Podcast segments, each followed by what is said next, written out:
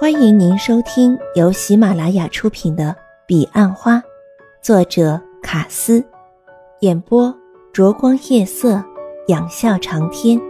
欢迎订阅。第三集，只不过一顿晚餐吗？欧阳云云安抚自己，何况是欧阳家面馆。傍晚。欧阳云云接到一通非常意外的电话，是一个久回客户打来的。邹大业，欧阳云云用右手食指卷起发梢，在电话中苦思。他最怕发生忘记客户名字的事，那意味着服务品质的严重瑕疵。咦，你不是在当兵吗？欧阳云云终于想起来，刚做保险不久。客户介绍了一个即将当兵的男孩，说要保意外险。欧阳云云帮他买了两百万，还请他吃了一顿饭。你一定做不久。当初邹大业见到欧阳云云时说的第一句话。啊？为什么？欧阳云云诧异。我表姐说的，她说你很快就会嫁人。不会吧？欧阳云云一头雾水。我连对象都没有，八字还没一撇呢。像你这样好的条件，写个八字不过一秒钟。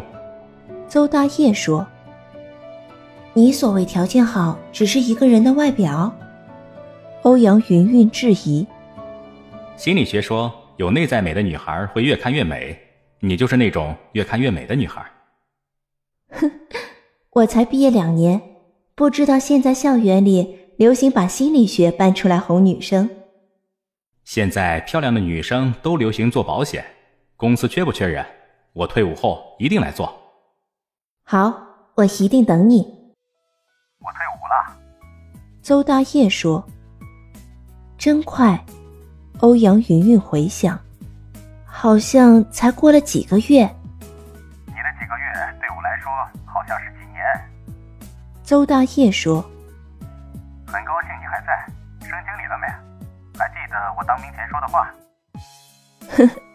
真抱歉让你失望了，我没嫁人，也还在，不过也没升经理。欧阳云云约了邹大业明天早上到公司和魏大哥采访，同时邹大业还说要带一个同梯的一起来。没想到两年前，以为双方只是说的一句应酬话。谁知对方却是在认真的承诺。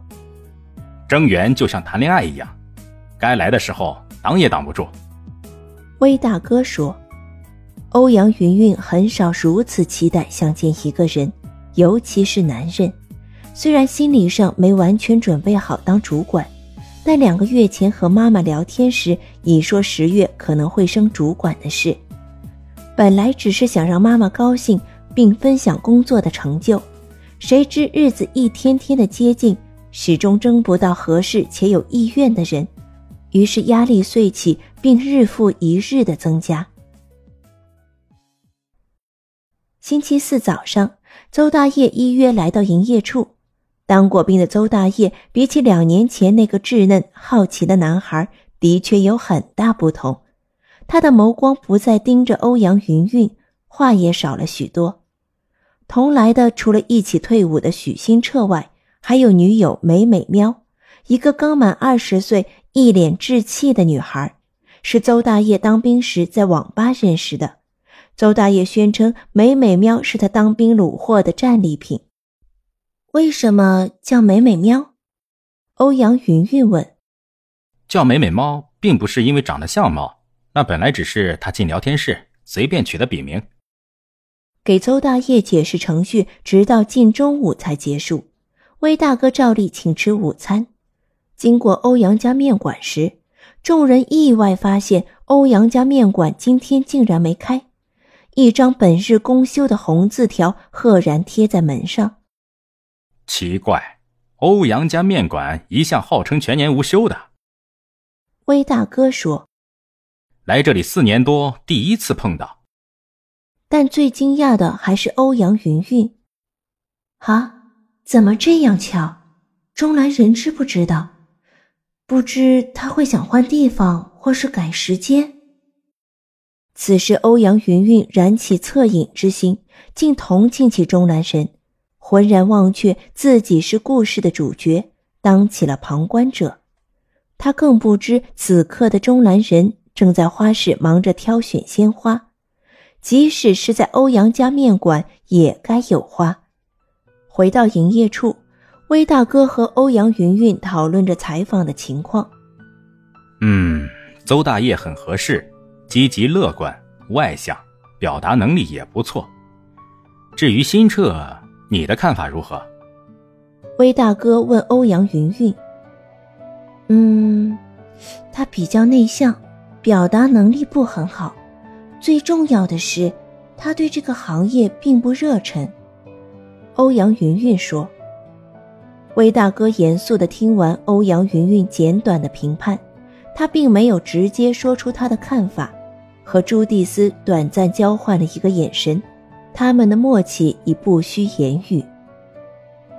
选择保险，至今都仍感意外，很少听说有人在受过训练之前就对保险充满热忱。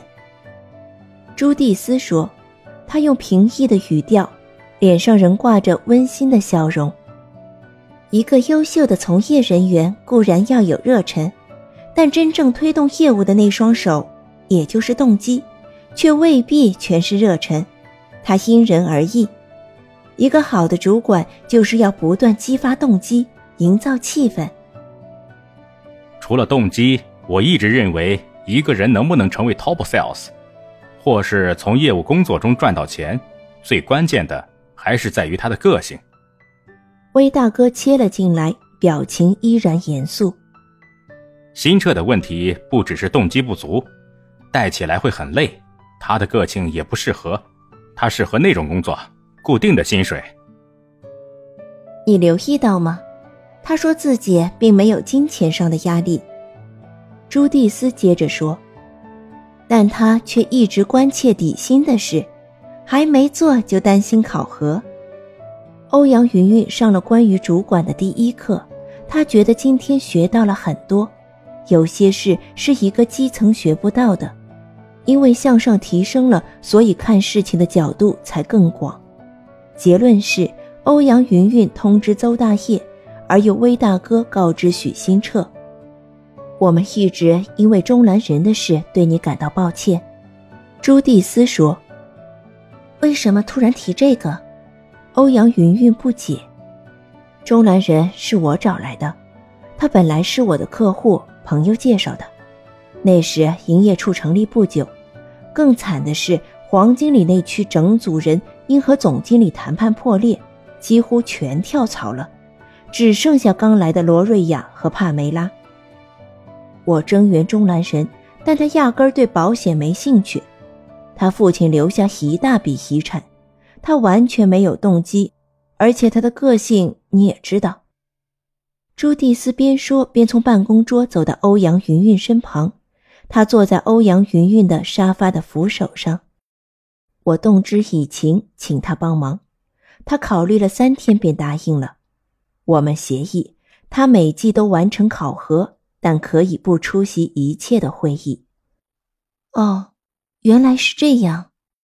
但欧阳云云还是不知道朱蒂斯提这事做什么，只感到眼前一团迷雾。难道你都不会好奇，也从不抗议？威大哥问。全营业处的人几乎都问过钟兰人的事，虽然角度不尽相同，但大家都知道他留下的目的。你难道真的一点也不想了解他？我该去了解他吗？欧阳云云眼前的雾似乎更浓了。我曾问过你，他到底是什么样的人？欧阳云云对朱蒂斯说：“我们很难用概括的方式去认识一个人，只能一点一滴的透过细节去了解。”朱蒂斯说：“这样说好了，中兰人也知道他的存在会给营业处带来一些负面的影响，所以他说过。”只要人够了，他随时可以离开。你当理事之后，我们会要求他对你的尊重，不然你怎么待人？威大哥说：“欧阳云云似乎已遇见那种情况。钟兰人在房间里和他们争执，然后出来收拾私物。事实上，钟兰人的桌上没有什么东西，从此便消失了。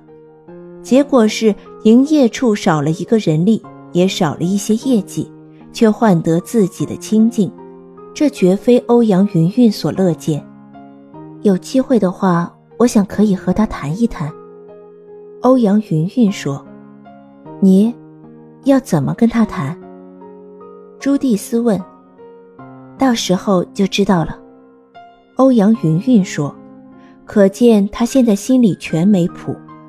虽然钟兰人常给他带来极大的困扰，但欧阳云云却相信钟兰人这样的人不致做出不能忍受的事、下流的事。在潜意识中，他甚至觉得。有一天，中兰人会在某个地方，一个想不到的时候出现，做一件神奇且值得期待的事。下午，欧阳云云的行程排的是电访，除了打墨扣、介绍得来的名单外，并兼做客服。邹大业顺利的通过面试，带给他整个下午的好心情。这种洋溢着无名亢奋的心情，远远超过单纯签保单的喜悦。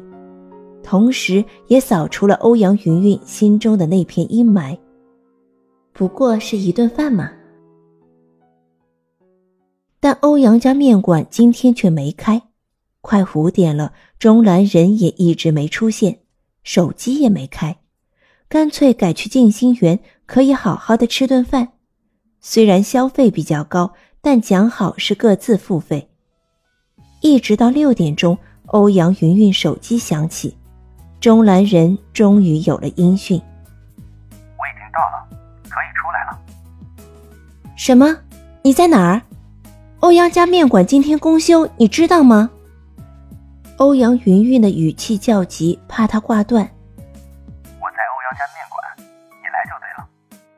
欧阳云云仍半信半疑，他知道有些人开车的习惯，车开到附近找停车位时，就会宣称自己到了。威大哥就常这样。欧阳云云没有犹豫太久，他收拾好桌面，便往欧阳家面馆走去。老远，先看到面馆的招牌灯仍未开。欧阳云云怀疑准是钟兰人弄错了，他可能还在停车。再走近，连招牌下的整排照明示灯也没开。从门口望去，屋内一片昏暗。却断断续续闪烁着蒙蒙的微黄。难怪今天公休，欧阳云云心想，原来停电了。欧阳云云伫立在门前，空出缠着发梢的右手，正准备打手机给钟南神，欧阳家面馆的门却突然开了，一句欢迎光临，着实狠狠的吓了他一大跳。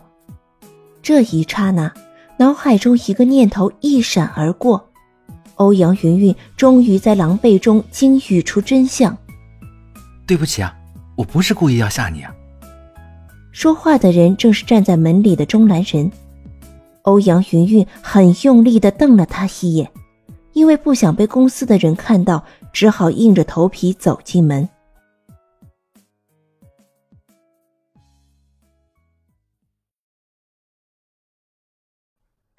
听众朋友，本集已播讲完毕，请订阅专辑，下集更精彩。